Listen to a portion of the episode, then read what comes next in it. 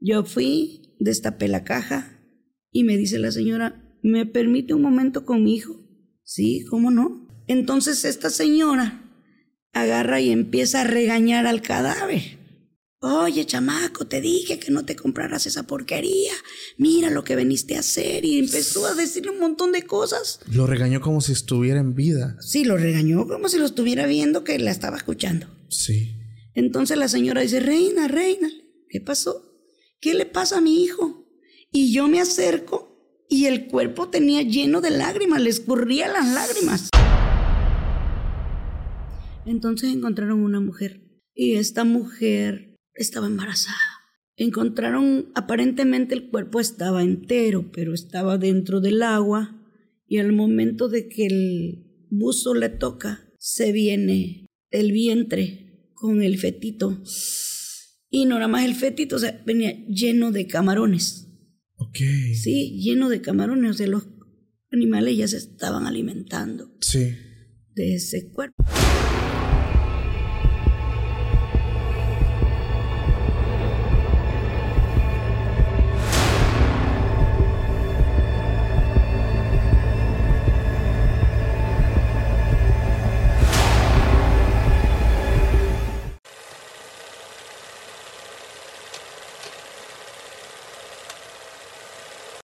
Hola, ¿qué tal amigos? Sean bienvenidos a un capítulo más de Podcast Extra Anormal. Mi nombre es Paco Arias y estoy muy feliz de estar nuevamente aquí con todos ustedes.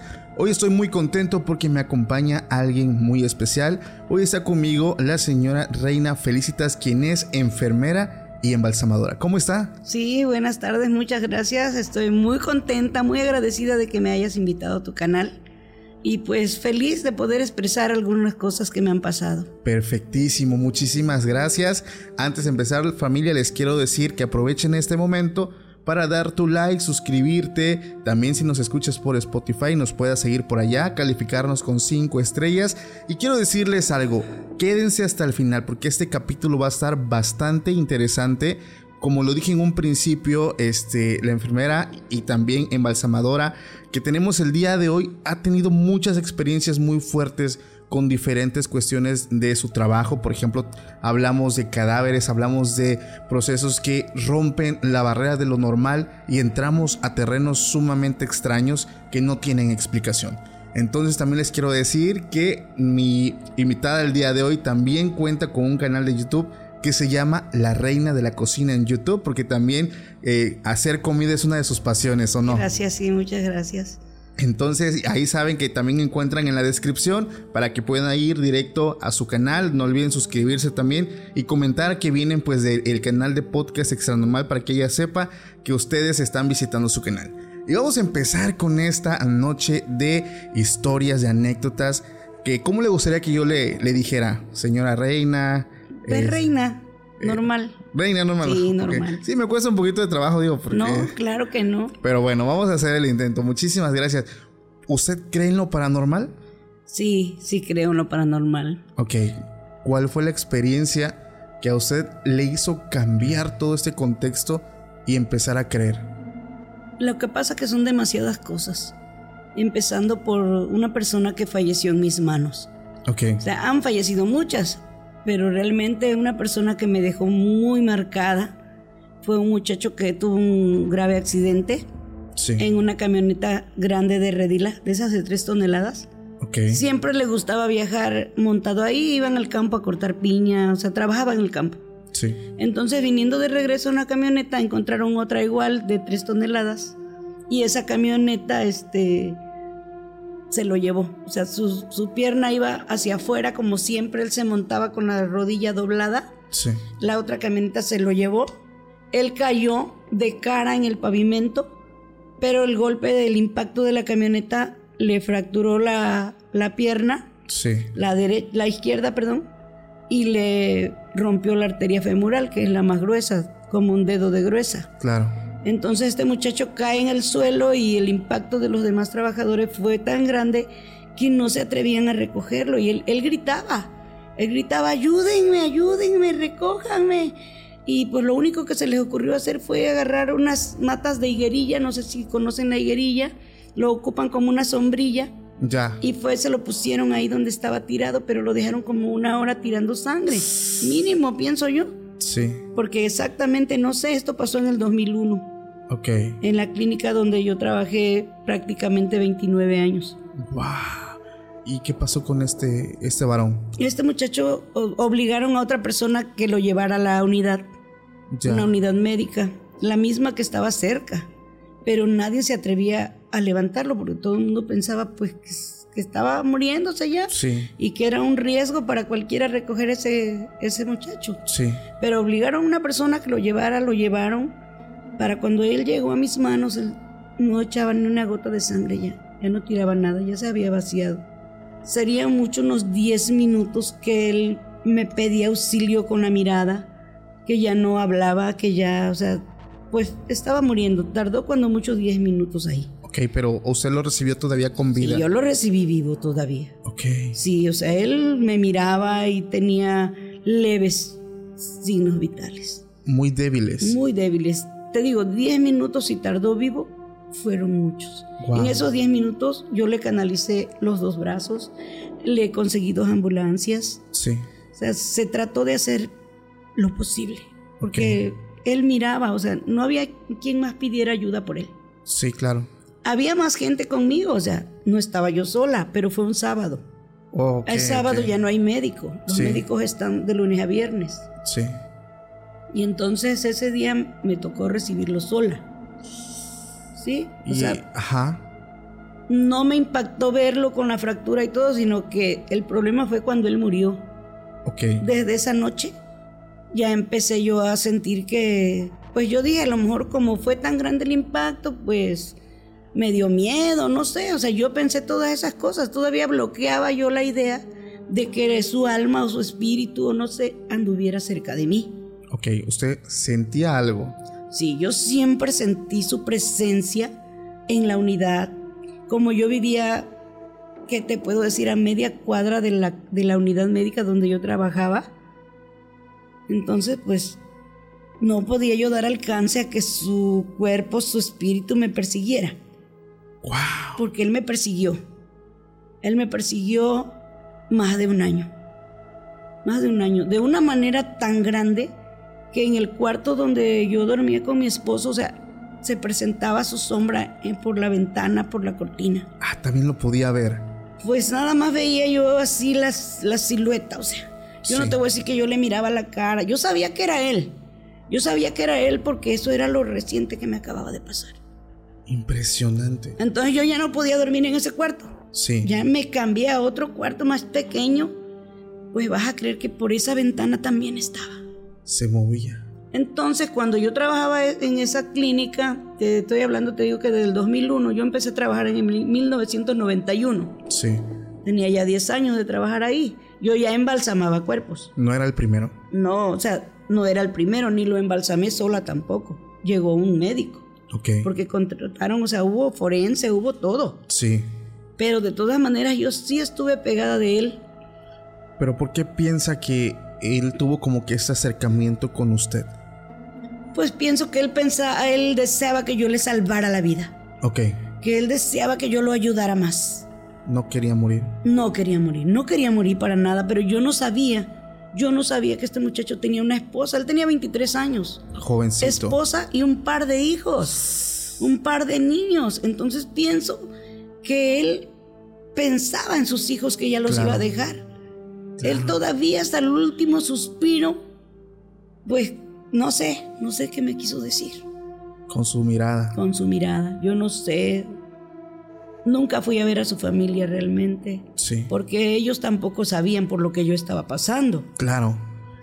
Mira, ahí en la unidad, en ese tiempo, yo tenía que atender a las personas a la hora que fuera. O sea, mi horario era de 8 de la mañana a 4 de la tarde. Sí. Pero pasó esto, o sea, es una unidad médica rural. Ya, ya. Tú tienes que atender a las personas 24 horas. Sí.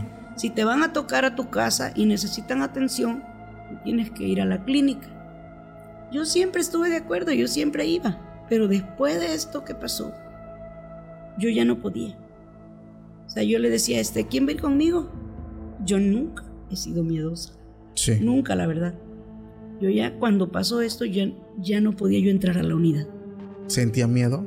Sí, me daba mucho miedo, porque yo sentía aparte de que él iba conmigo, ahí en la puerta de la clínica, y ahí ya, se, ya, ya no estaba. Ok. O abría yo. Pero la cosa es que su alma, o no sé qué era, se iba para la farmacia. O sea, pero lo veía o lo sentía. No, yo solamente en esa, ya ahí sentía su presencia. Sentía su presencia. Sí, pero esto que te estoy diciendo demoró más de un año. Ya. Más de un año. Wow. ¿Y cómo le hizo para que eh, pues este tipo de energía se fuera? Yo soy católica. Ok. Entonces yo le pedía mucho a Dios. Yo le pedía mucho a Jesús. Padre, ayúdame con esta persona. Dale paz. No sé, yo no sabía qué, qué, qué deseaba él. Sí. Ayuda a su familia. O sea, yo sí rezaba bastante por su alma. Ok. Pero sí tardó bastante para descansar. Impresionante. Y a mí me traía. Sí. Impresionante porque eh, esto me recuerda mucho a lo que algunas personas eh, cuentan, que muchas veces eh, cuando estos hechos ocurren, pues estos espíritus a veces o no asimilan que ya no están vivos o simplemente una razón hace que se queden aprensados a, esta realidad, ¿no? Y es por eso que también, como usted lo dice, empiezan a experimentar actividad paranormal, que ven que las cosas se caen, que ven la sombra, los, los sonidos. Entonces es impresionante porque, digo, hace poco tuvimos un capítulo con el doctor que todos ya conocen y él nos contaba anécdotas de cómo incluso una madre que ya no está viva, eh, es ese vínculo tan fuerte con sus hijos que, que hacen hasta lo imposible por tratar de estar cerca de ellos o salvarlos en caso de que ellos estén en peligro. Entonces es impresionante porque eh, esto se une a, los relatos que tienen que ver con esto, estos hechos que pasan después de la muerte. Pero había uno también que me tocó más o menos escuchar que usted contó, de una persona que después de muerta tuvo su cuerpo una reacción ah, sí. inusual. Sí, es algo que quizá, o sea, quien lo quiera comprobar o mucha gente de la que me conoce sí. de por ahí cerca, este, lo puede comprobar porque fue algo que se regó mucho. Okay. Este fue un chico que trabajaba en Ciudad Juárez. Entonces allá se juntó un dinerito de esa gente sencilla que, que ahorra y que tiene sus sueños. Su sueño era comprarse su moto. Ok. Entonces se va del rancho para Juárez a trabajar y ya regresa contento, se compra su moto y empieza a andar ahí en el pueblo, pero a todo lo que da. Es, no sé si tendría unos tres días de haber llegado. Oh, tan, tan poquitos. Un jovencito no llegaba a 20 años. Híjole. No, no llegaba a 20 años. Entonces se compra la moto y andaba todo lo que da. Y ahí cerca hay unos terrenos que ves que le ponen una tela de alambre de púa porque anda Sí. ganado del otro lado. Sí. Bueno, para no tardarte contando tanto que se va de largo en el alambre y se degolla. Se desprende la Sí, cabeza del perdió cuerpo. su vida por completo. Pues se llevó la arteria yugular. Ok. Sí. Entonces, no recuerdo perfectamente si se voló toda la cabeza, pero sí se desangró y Claro. pues sí cayó muerto. Entonces este muchacho, pues como lo normal es que lo lleve el forense, o sea, le hacen la autopsia, se lo llevan, eh, lo regresaron al otro día, supuestamente el cadáver ya estaba bien preparado para, porque lo iban a volver a velar. Sí. Bueno, pero entonces, esto que yo te cuento ha de haber pasado como a las 12 del día. Se lo llevan y lo traen al otro día como a las 9 de la mañana. Ok. Pues lo iban a velar. Sí. Y para sepultarlo, lo iban a sepultar después de las 10 de la mañana. Fue su mamá a buscarme, o me mandaron a buscar, ya no me acuerdo bien si fue la mamá o con quién me mandaron a traer. ¿Cuánto tiempo tiene que pasó eso? Tiene ocho años. Ocho años. Todavía ni los cumple. Ok. Sí. Entonces me fueron a buscar y me dice su, la mamá del muchacho, oye reina, dice este, ¿le podrás preparar un rato más? Porque mira, son las siete y media y lo vamos a venir enterrando como a las 10 o 11 de la mañana. Sí. Ah, sí, le digo, sí, yo se lo compongo. Porque para eso ya empezaba a tener mal olor. Ok. Y entonces ya le dije, sí, no se preocupe. Yo fui, destapé la caja y me dice la señora, ¿me permite un momento con mi hijo? Sí, ¿cómo no? Entonces yo agarro y me separo porque a mí me gusta tener respeto por, la familia. Claro, ¿no? Y si ella quiere estar sola con el cuerpo. Sí, quería hablar a lo mejor de una forma a su hijo o despedirse o algo, ¿no? Sí, uno no sabe lo que va a pasar. Entonces esta señora agarra y empieza a regañar al cadáver. Oye, chamaco, te dije que no te compraras esa porquería. Mira lo que veniste a hacer. Y empezó a decirle un montón de cosas. Lo regañó como si estuviera en vida. Sí, lo regañó como si lo estuviera viendo que la estaba escuchando. Sí. Entonces la señora dice, reina, reina, ¿qué pasó? ¿Qué le pasa a mi hijo? Y yo me acerco y el cuerpo tenía lleno de lágrimas, le escurría las lágrimas. Yo sentí una cosa, le digo, señora, pues lo está usted regañando. Pues obvio que su hijo ya la escuchó. ¡Wow! Ay, hijo, perdóname, por favor, dice la mujer. Yo quiero que estés en paz. Perdón, no te vuelvo a decir nada, discúlpame. Pero ya para esto, pues ya a mí se me puso la carne de gallina, o sea. ¿Pero eso es posible? O sea. Yo lo viví. Sí, sí, sí. Eh, o sea, el, digamos que la experiencia está. Independientemente de todo, es un hecho que ocurrió pero médicamente eso es posible que un cadáver ya incluso en estado casi pues de que se esté pasando empiece a, generar lágrimas. Yo lo que pienso que este que tiene 10, 12 horas el cerebro para escuchar. Es lo que yo siempre tenía, creía es lo que sabemos nosotros científicamente. Sí. Pero imagínate esto, que ya tenía 48 horas prácticamente de muerto en estado de descomposición. Sí. Lloró. Y la señora vive, no creo que lo niegue. Si se lo quisieran preguntar, lo va a decir, lo va a afirmar. Porque su hijo lloró, ella le pidió perdón al cuerpo. Le dice, hijo, perdóname, nunca pensé que, que fueras a ponerte así. Le digo, déjelo que descanse, señora. Y pues ya yo tuve que hacer mi trabajo. Sí. Pero esto, o sea, pues científicamente no, esto es algo extra normal. Impresionante. Y bueno, ¿usted por qué piensa que sucede? O sea, ¿usted cree que realmente a pesar de que, digo, aquí ya hablamos de que el cuerpo ya tenía más de 48 horas que no tenía vida? O sea, ya en un estado de descomposición. ¿Usted piensa que el espíritu eh, se queda ahí junto con el cuerpo después, digamos, de que ya pasaba mejor vida?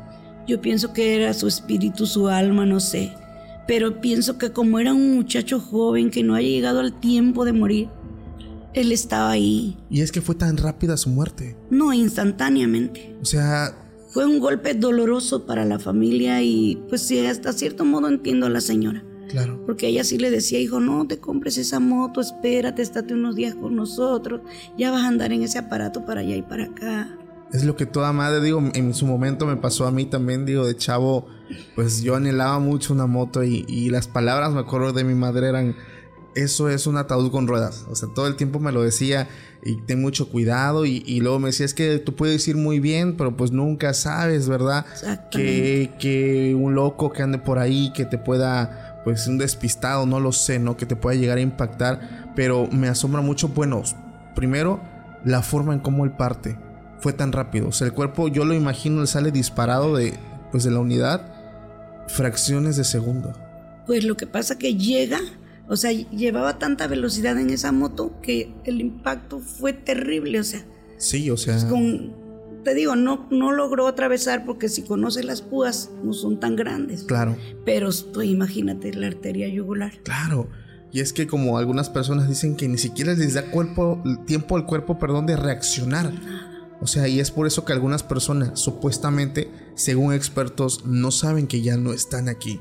Porque no hubo el tiempo, no es como que estuvo en coma, estuvo eh, como que todo este proceso para asimilar que va a partir. Esto fue un impacto. fue un impacto, no hubo tiempo de nada. Entonces, eso genera, imagínense, me impresionó mucho cuando me lo contó. Eh, yo busqué a lo mejor alguna explicación lógica, no la hallé. No. Pero es un hecho en un hecho sumamente extraño, rompe la barrera de lo normal. Ya entramos. y, la verdad, o sea, yo te agradezco muchísimo que me hayas invitado porque es algo que después de todo lo que pasó, pues ya se me había pasado, ¿no? Pero ya viendo tus programas y dándome cuenta de tantas cosas que han pasado, Sí. Yo te felicito por este programa que, que tú llevas al aire, la verdad, porque me sentí muy agradecida contigo de que me invitaras y que pueda yo compartir esto, que mucha gente lo conoce, porque la gente me conoce a mí. Sí. La gente sabe que he pasado por cosas muy fuertes, que me ha tocado tocar cuerpos ya completamente. ¿Y cómo es ese proceso? Cuando, digo, me da mucha curiosidad. Eh, cuando llega un cuerpo, por ejemplo, que ya tiene muchísimo, muchísimo tiempo, que ya está sin vida, eh, ¿cómo es ese proceso? Digo, ya el cuerpo mm, obviamente está en estado de descomposición, ya tiene mal olor. Eh, primero, ¿cómo es ese proceso y qué siente usted para llevar a cabo esto? Eso es muy fuerte, es muy fuerte, pero pues cuando tú eres un ser humano que tienes hijos, sí. tu dolor es más grande porque ves el, dolor de la madre, del padre o de la familia que está rodeando ese tipo de situación. Ese muerto, por decir así. Esos restos que quedan, porque ya son restos. Sí. Entonces eso es muy difícil decirle a la persona, no lo vas a poder velar, tiene que ser inmediatamente sepultado, por lo mismo de que ya tiene un olor que no es. Sí. Pero para todo esto existen cosas que se le pueden poner existen cosas por las cuales la familia sí lo puede velar con ciertos limitantes, sí se puede hacer. Y te digo, cuando uno tiene su familia, sus hijos y todo, y te pones en el dolor de las personas, se logran muchas cosas. Es muy fuerte para uno también tocar ese tipo de cadáveres. Wow. ¿Ha habido algún caso que, digo, en todos estos años que, ha llevado eh, haciendo este, esta actividad, esta profesión, algún caso que le haya impactado muchísimo y le haya como que marcado o, no lo sé, algo que le haya impactado demasiado? Pues me tocó, no me tocó directamente prepararlo a mí. Ok. Pero ahorita que lo mencionas, o sea, esta fue una persona que se, se perdió. Se perdió y este, no la encontraban. La encontraron en el fondo de un río. Ok. Unos buzos que pues sí andaban buscando porque pues siempre se pierde gente, ¿no? Y hay gente que gracias a Dios no para hasta encontrar algo de un resto de su familia. Entonces encontraron una mujer y esta mujer estaba embarazada.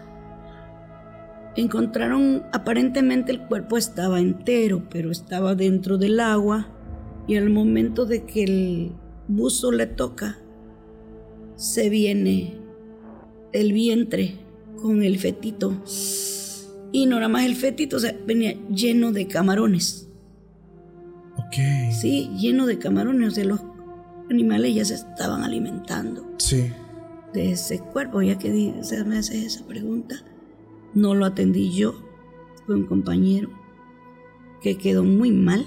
Se tuvo que atender porque se sentía muy mal porque le tocó tocar el feto.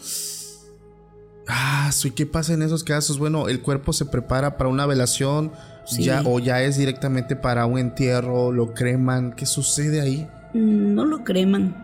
Esto por lo regular lo preparan, este, lo ponen en bolsas. En bolsas. Lo sellan muy bien porque casi la mayoría de familia quiere velarlo. Tiene uno que tener, saber con qué gente estás platicando, si la gente te tiene mucha confianza, porque hasta eso. Por ejemplo, yo le doy gracias a Dios porque las familias donde me toca a mí atender así pacientes o ver, preparar cuerpos, me dicen, ¿cómo ves, reina? Este, ¿Qué nos sugieres? Pues yo luego les digo, yo les sugiero que lo velen tantas horas y que pues por favor lo sepulten. Ya no es bueno que lo tengan aquí. Su alma ya partió. O sea, yo siempre trato de darles ánimo y todo eso. Claro. Pero uno no sabe. Uno no sabe. Entonces, si se preparan, si se embolsan, ya no se pueden abrir las cajas, se sellan Impresionante. Se sellan. Hay personas también, digo, en algún momento también platiqué con alguien que era embalsamador, histopatólogo, eh, y él decía, porque es una pregunta que es obligada para mí, independientemente de las creencias de la persona que prepare cuerpos, independientemente de dónde esté su fe, eh, he escuchado que se les debe de hablar a, a estos cadáveres para que pues ellos puedan terminar su trabajo, ya que ha habido casos que también me ha tocado pues enterarme de que ellos como que no quieren o algo, se ponen muy rígidos y conforme uno les va hablando, pues ellos van cooperando para que ellos puedan terminar su trabajo. ¿Esto es real? Sí, eso lo he vivido completamente desde el primer cuerpo que empecé a preparar, que ya no sé cuántos son. Sí. Sí, esto es real. Tú le hablas y yo siempre te he dicho, para mí de 10 a 12 horas me está escuchando perfectamente. Sí me ha tocado agarrarlos así con esa rigidez y me ha tocado que colaboren. También me tocó un cuerpo que te lo voy a platicar porque es algo como chistoso. Adelante, adelante. Este, preparé un señor, unos 80 años. Esa semana a mí me tocó irme a curso, pero este señor me quería mucho y desgraciadamente él fallece el día que yo llego. Yo llegué a las 5 de la mañana y esa hora más o menos murió. Sí. Ya me fueron a llamar a tu casa. Gracias. Y este, pues ya me levanté y lo fui a ver me dice su hija, este, oye, fíjate que mi papá estaba muy, se fue muy enojado contigo. ¿Cómo? Sí, dice, lo que pasa que toda la semana te fuimos a buscar para que lo vinieras a atender. Y pues como no venías, él quería hablar contigo, te quería encargar a mi mamá y a mi hermano, porque su, tenía un hijo discapacitado, su esposa ya estaba grande. Él nunca se casó con la señora y quería que yo viera la manera de ayudarla a que ella obtuviera un programa de bienestar cosa que yo no podía hacer. Pero bueno, él me buscó toda la semana, entonces al morir estaba muy enojado conmigo. Entonces yo le hablé, don Chencho, don Chencho, este, soy Felice, porque así me dicen de cariño. Sí. Felice. Entonces no me hacía caso. Y le digo, oiga, discúlpeme, perdóneme, mire, yo no estaba, estuve toda la semana en un curso y pues ahorita vengo llegando, ya no lo alcancé vivo, pero no me hacía caso. No reaccionaba, no se aflojaba, tenía una cara de enojado que no se podía con él. o sea, tenía sus... Sí, sus facies. Sus facciones. Sus estaba molesto conmigo. A mí no me hacía caso. Entonces ya yo, este, su esposa entró, dice, Chencho, Chencho, hazle caso a Felice que ella no estaba. Yo le dije, perdóneme, perdóneme, don Chencho, yo no estaba. Sí. Le digo, la verdad, usted sabe que yo lo quiero mucho y que no pude estar días antes para apoyarlo. Él padeció de EPOC, que es una enfermedad pulmonar obstructiva crónica. Ya murió con el oxígeno y todo eso. Sí. Pero sí él deseaba hablar conmigo porque su hija me lo dijo. Ok. ¿Y qué hizo? O sea, le habló, le pidió disculpas. Sí, le pedí disculpas. Y el cuerpo empezó a cooperar. Sí, él empezó a cooperar, él se aflojó, yo lo pude preparar, le pude acomodar sus manos. Pero ahí no acaba todo, o sea, ya empezó a reaccionar, le cambió el semblante, he dejado muchos semblantes a las risas porque cotorreo con los cuerpos. Yo hablando con ellos, me hacen maldades. Este señor, yo, este, yo profeso la fe católica, entonces le pusimos un rosario.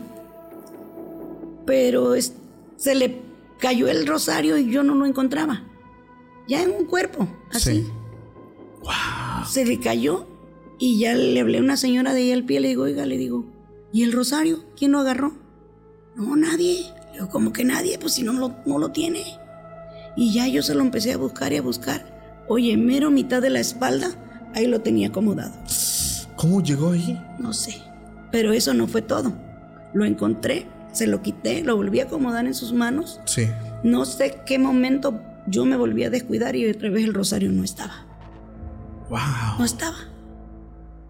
Entonces, o sea, digo, ¿qué le pasa? Le digo, ¿por qué usted no quiere que le pongan un rosario? Sí. ¿Qué tiene? ¿Qué tiene de malo? Para esto pasa la tercera vez. Se lo volví a poner y se le volvió a perder. Pero, vaya, yo no vi nada. No, yo se me quedo sola con ellos. Sí, sí, sí. Solamente que algún familiar quiera estar ahí, que yo les digo, no se queden porque el formol huele muy fuerte y esto no es bueno. Sí, sí, sí. Pero si usted gusta, o sea, adelante quedarse está bien. Pero una señora que siempre me ayudaba en todo se quedó así, por decir así, en la puerta. Sí. Y le hablo y le digo, oye, le digo, ¿podrás venir? ¿No le podrás decir a su esposa que venga?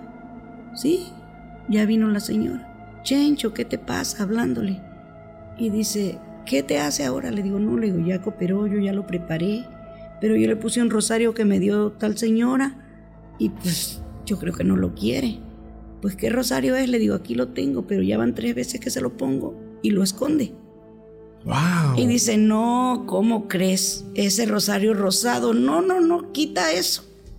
Digo, bueno, pero ¿qué tiene de malo? No, no, ese no quiere él, no quiere cosas de mujeres.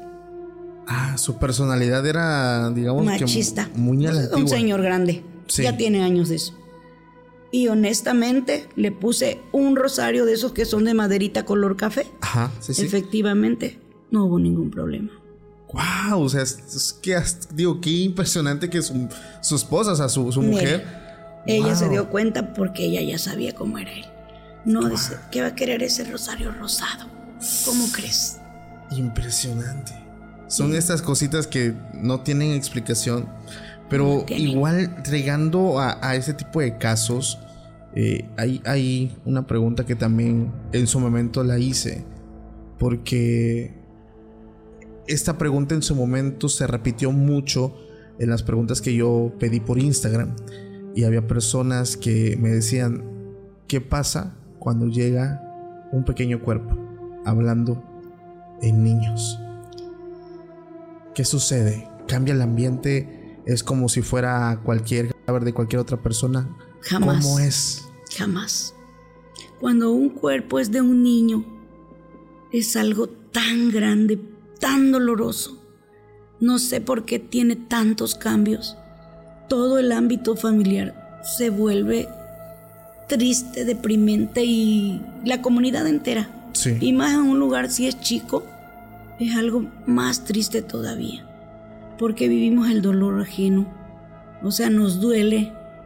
Que un niño se muera, dices, o sea, ¿cómo va a ser posible? Claro. No, si tenía todo un futuro por delante quizá era el más hermoso, sus ojos eran de colores, no sé, hay muchas cosas que, que se vienen a la cabeza y, y te digo, cuando tienes hijos, se duele más. Duele aún más, sí. Sí, o sea, tú como persona, como ser humano, si tú no tienes hijos, sí te va a doler. Claro. Pero jamás vas a sentir lo mismo que una persona que tiene sus hijos. Sí.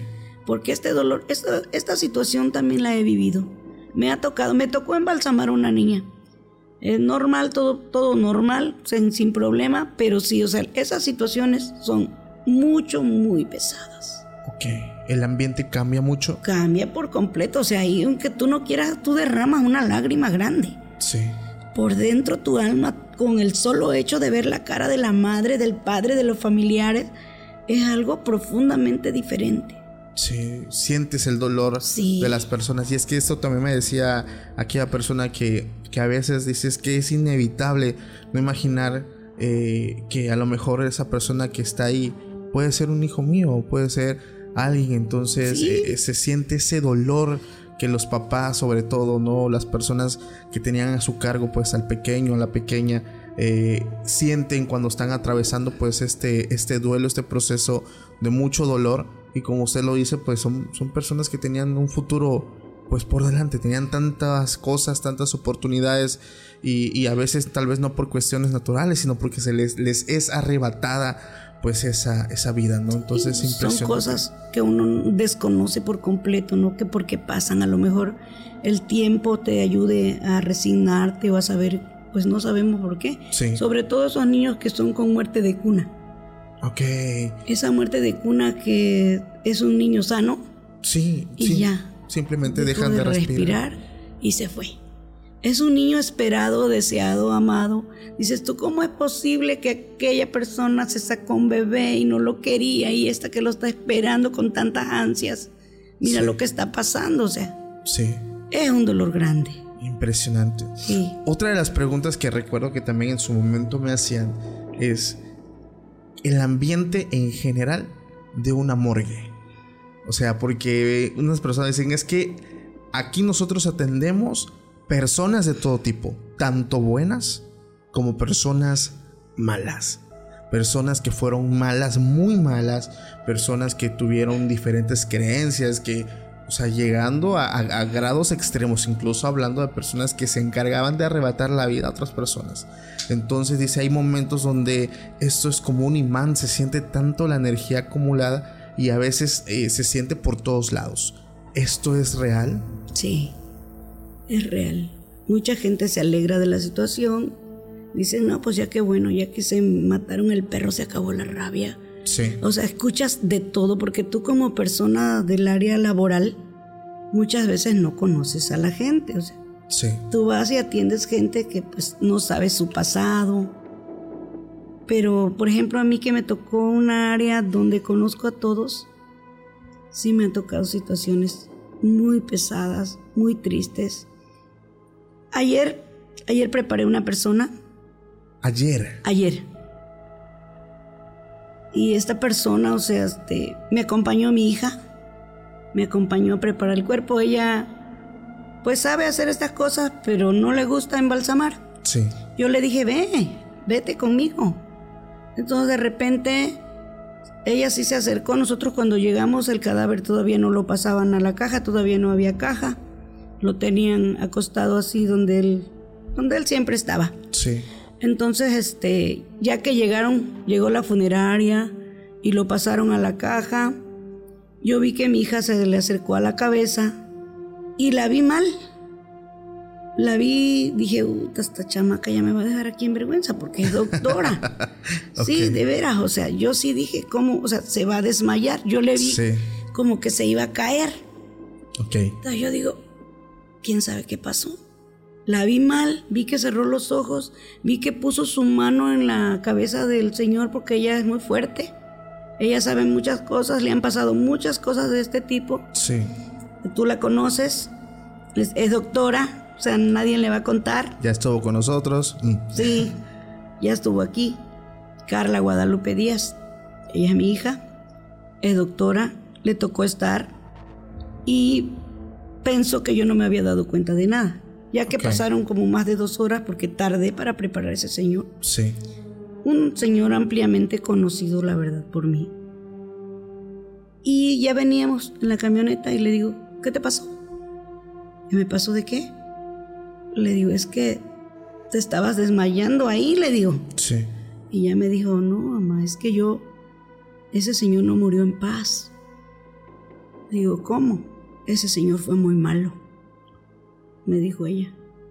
¿Y por qué dices eso? Yo la dejé. No, dice, lo que pasa es que yo sentí una mala vibra. Yo vi que por, por el cristal de sus ojos él te miraba, porque yo le estaba explicando a ella cómo, cómo yo los preparaba, los cuerpos. Sí. Y ella dice que ella miró que él, o sea, que, que era una persona mala, que ella se dio cuenta inmediatamente que él no estaba en paz. Ok. Y ya me dijo, es que ese señor era esto, el otro. Le digo, sí, hija. Precisamente sí, así era él. ¿Le dio Exactamente. exacto como era? Sí, me lo describió. Ok. Y entonces, o sea, el cuerpo básicamente, digamos que estaba teniendo como, eh, no sé, algún tipo de problema que no lo dejaba descansar. No estaba en paz. No estaba tranquilo. No, no. Pero ahí estaba. Ahí estaba. Y si yo te contara que todavía tenía fiebre y ya estaba muerto, Todavía tenía fiebre. tenía fiebre. Wow. Sí, o sea, yo dije, a lo mejor no está muerto. Sí, claro. Voy a checarlo bien. ¿Por qué? Porque tiene fiebre. Sí, sí, sí. Sí, pero pues tú sabes perfectamente que una persona cuando muere, lo primero que pierde es el color. Claro. Es lo primero que se pierde. Te das cuenta que si está caliente o eso todavía demora para ponerse frío. Sí. Y tuvo mucha fiebre porque llegó su nuera y le dije yo, ¿por qué está caliente de la cabeza? Ah, dice que tenía muchísima calentura. Ok, ok. Sí. Entonces, mi hija le hizo una oración en silencio. Yo no me di cuenta. Yo sí vi que lo tocó, Sí. pero yo no me di cuenta de eso. Te digo que le pregunté hasta después. Y todo lo que me dijo, me describió del Señor, pues que en paz descanse, Sí. era cierto. Wow. Tremendo. El, el hecho, por ejemplo, de, de trabajar en, en una funeraria o trabajar en una morgue. eh, hay muchas especulaciones en internet. Este, les quiero contar y también le quiero compartir a usted algo. Ah. Eh, esto una vez lo conté. Eh, hay investigadores aquí en la ciudad de Tuxtepec y una vez me pidieron una colaboración. Dice, vamos a ir a tal panteón. Ellos, como parte de su equipo de grabación, llevan un Kinet. ¿Qué es el Kinet? El Kinet eh, lo llevan conectado como a un tipo computadora portátil y el Kinet es- tiene como un lente y observa pues en el exterior y donde ve una persona, por ejemplo, si la ve a usted o me ve a mí, dibuja como pues la persona con palitos. O sea, entonces donde capta a una persona, o sea, como que lo dibuja. Entonces, recuerdo que esa vez eh, ellos son muy respetuosos para entrar a lugares así. O sea, piden permiso, tratan de no este, molestar las tumbas. O sea, son muy respetuosos, muy profesionales en todo este aspecto. Entonces, eh, desde que llegamos, traen ahí algunos aparatos para tratar de interactuar incluso con, con los muertos. Y desde que llegamos, recuerdo que era mi primera exploración, iba mi hermano, iba, iba yo, y estábamos nerviosos porque pues nunca había estado yo en un panteón después de las 12 de la noche. Y ellos empezaban a decir, ¿quiénes están? Están aquí. Y la radio que llevaban, el Spirit Box, empezaba a hablar y decía, no, váyanse, este, no, o sea, siempre como que todo muy negativo. Y recuerdo que fallaron muchas cosas, él la grabación, ellos no pudieron transmitir, o sea, es como que un montón de cosas que hicieron que todos los videos que yo tomé en, ese, en esa exploración, cuando entré a la galería del teléfono a verlos, estaban dañados, no se podían, no se podían reproducir, solamente se quedaron ahí algunos que se quedaron en mis historias de Instagram. Y recuerdo que ya nos íbamos porque pues, o sea, fue una mala experiencia. No éxito. No, no pudimos hacer la, la transmisión, no pudimos sacar nada. Pero en ese momento uno de ellos dice, mira, está abierto el anfiteatro. Y empezamos a caminar, ah, le juro que desde como unos 25, 30 metros antes de llegar, había un peste en ese lugar. Sí. O sea, nunca en mi vida había olido putrefacción. Putrefacción, eh, pero de, carne humana. O sea, nunca lo había olido. Es un olor tan. Eso sí es terrible. Tan penetrante eh, recuerdo que entre manos acercábamos, era inevitable con la, playera, con lo que trayéramos en la mano, taparnos la nariz, la boca, porque es un olor que, oh, recuerdo que uno de ellos, yo no me atreví, o sea, yo me quedé como todavía 5 metros afuera. Eh, sí, la, grabé una historia en Instagram, le puse ya a los seguidores, para los que no conocen cómo es una morgue, chequense cómo es, las sábanas ahí cubiertas de líquido rojo, ya saben que líquido es. Este, pero en ese momento la persona que llevaba el kinet apuntó hacia donde estaban las planchas. Y fue donde eh, mágicamente como que empezaron a funcionar, porque esto no lo dije. Ellos iban con el kinet como por el panteón, llevaban tres baterías al 100%. Y mágicamente el kinet se apagaba. O sea, ¿cómo dices si yo lo, yo lo acabé de prender? Ok, saco la batería, le meto otra, prende segunditos, se vuelve a apagar. Y entonces entre ellos se ponen, oye, o sea, las tres baterías no están funcionando. Pero en el momento que él pasa por la morgue, mágicamente la batería vuelve a funcionar y se prende. Cuando esto se prende y apunta hacia donde estaban las planchas, se dibujaron personas ahí. El Kinect lo, o sea, yo eso me sorprendió cuando lo vi. La pantalla marcaba donde estaban las sábanas marcaba dos. En las planchas marcaba otras dos. Y recuerdo que ellos se alocaron y empezaron, vengan, vengan. Y ¡pum! Se vuelve otra vez a apagar el kinet. Y se vuelve a apagar la luz que está atrás de ustedes. o sea, justamente.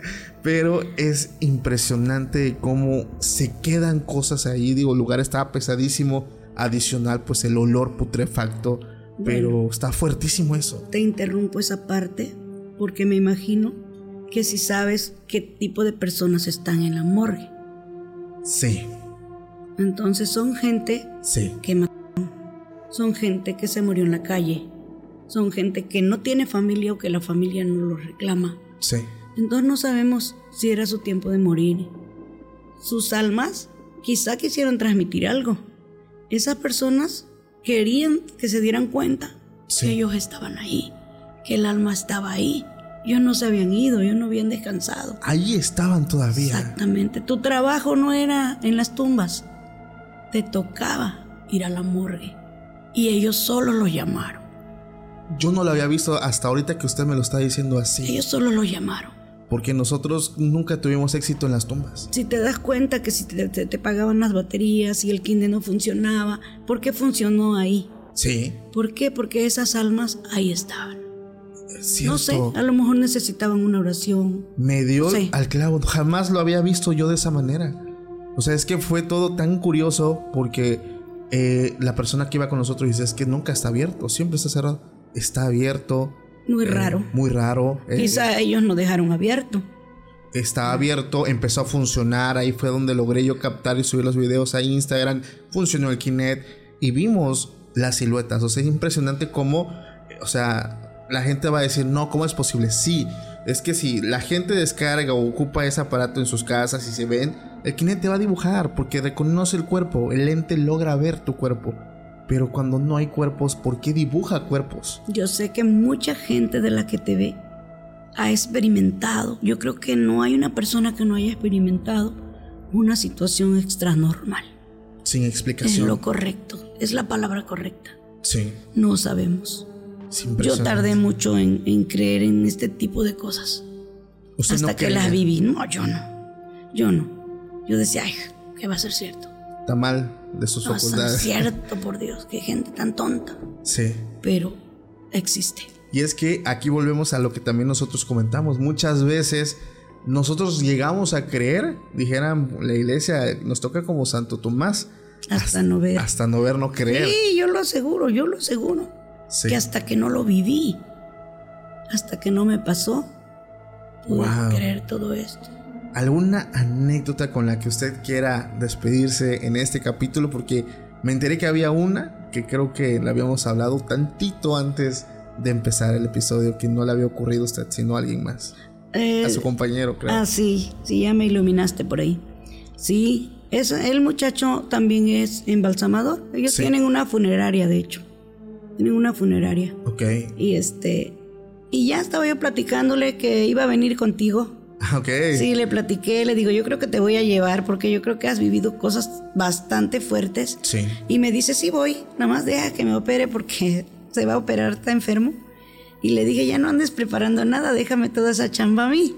Yo le dije todavía. Sí. Entonces me dice, no, dice, no vas a creer que sí me han pasado cosas fuertes. Le digo, ay, en serio, cuéntame algo. Y yo preparando al otro paciente y él platicándome que llegó a preparar a una señora y en el momento que la iba a puncionar en el abdomen, parpadeó. Ok. Y él se quedó mirando y quiso volver a puncionar. Volvió a parpadear. Entonces dice que fue cuando él sintió algo frío que le recorrió el cuerpo y dice, oiga, dice, ¿qué le pasa? ¿Qué quiere? está viva, agarró y dice, pues él checó los pulsos, checó, le puso el teléfono en la cara a ver si lo empañaba, porque dice, ¿qué tal si está viva? Esta señora está viva. Claro. ¿Cómo la voy a embalsamar? Y le dice, es que yo la tengo que embalsamar, porque él también le habla a los cuerpos. Sí, sí, sí. Yo la tengo que preparar para que dure más. Pero ¿es que acaso usted espera a alguien? Le respondió de inmediato. Le volvió a parpadear. Le volvió a parpadear. Entonces él dice que se salió a ver a la familia. Y ya dice, este, oigan, disculpen, este, eh, ¿será que la señora está esperando a alguien? Sí, dice, está esperando a mi hermana, le dijo un, hijo de la señora. Mi hermana viene, ya viene de México, está por llegar. Dice, mira, dice, gracias a Dios que no tardó, yo creo que ni 10 minutos en que ella llegó. Sí. Yo no le metí mano. Entonces ella entró, se abrazó llorando de su madre y pues lo, lo común, lo normal, gritó, se despidió de ella. Y ya que se despidieron, pues sí tardaron ahí como una media hora, dice, y ya yo entonces le dije, sí, ya ahora sí la voy a preparar.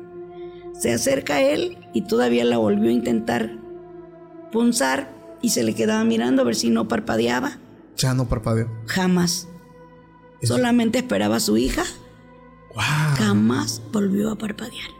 Y como este tipo de cosas, de que no cierran los ojos, de que no cierran la boca, de que no obedecen, esto hay infinidad y lo ha comprobado todo mundo. Y son cosas extra normal. Claro. Porque ya es un cuerpo. Dices tú, ya no hay nada. Ya no. sabemos nada nosotros. Claro, nosotros desconocemos. Nadie como tal ha regresado ahí. Digo, solamente alguien sí, regresó, pero nosotros no podemos decir. Solo Jesús. No podemos decir, ah, es que hay esto. O sea, hay mucho misterio. Realmente es un misterio tremendo y como usted lo dice es impresionante muy noble, eh, su trabajo realmente eh, muestra de, ese amor, ese cariño eh, por las personas. Realmente mi admiración para usted y para todas las personas que se dedican pues a esta profesión que realmente no es fácil. No es fácil. No es nada fácil porque te pasan muchas cosas. Yo te puedo haber contado muchas, pero te aseguro que tengo muchas más. Sí. Muchas más cosas que he vivido tristemente apoyando a las familias porque las conozco a la mayoría. Sí. Y sí, o sea, la gente que me conoce sabe perfectamente que yo nunca les miento, yo nunca, yo siempre les digo, aquí hay algo, aquí falta alguien, siempre yo estoy para servirles, para ayudarlos a la hora que me necesitan, a la hora, a esa hora me levanto, a esa hora voy. Wow, tremendísimo, realmente familia. Eh, como lo dije en un principio, eh, la mitad de hoy, la señora eh, Reina Felicitas tiene un canal de YouTube que se dedica a la cocina eh, igual la comida demasiado rica, tuve el placer de probarla. Entonces ahí revisen en la descripción o si igual gustan ir a buscar, la pueden encontrar como la reina de la cocina en YouTube para que puedan también ver que son tutoriales, son recetas. Sí, son recetas. El platillo claramente, aparte está la descripción. Igual pues le pueden dar like, se suscriben, activen su campanita. Exactamente. Y ahí estamos para servirles, pueden poner sus, sus este sus comentarios. Sus comentarios, sus peticiones, lo que gusten, si desean algún platillo, pues ahí estoy. Perfectísimo, muchísimas gracias, de verdad de corazón, gracias porque eh, yo valoro mucho y digo sobre todo porque pues no es de aquí de la ciudad, gracias de corazón por haber venido. Gracias a ti por invitarme, yo me siento muy contenta de poder compartir cosas que tenía guardadas de años sí. y que pues para mí son algo fuertes. Gracias nuevamente familia, también a todos ustedes quienes llegaron hasta este punto, no olvides irte sin dejar tu like, tu comentario, también suscribirte para que yo también pueda leerte, porque aunque no lo crean, luego me la paso horas leyendo comentarios, reaccionando a los comentarios, soy yo el que lo hace, entonces no olvides dejar tu comentario, igual saludos a todos, eh, a toda la familia extra normal que están por aquí y nos estamos viendo próximamente en un nuevo capítulo, pásenla bonito, hasta la próxima. Gracias.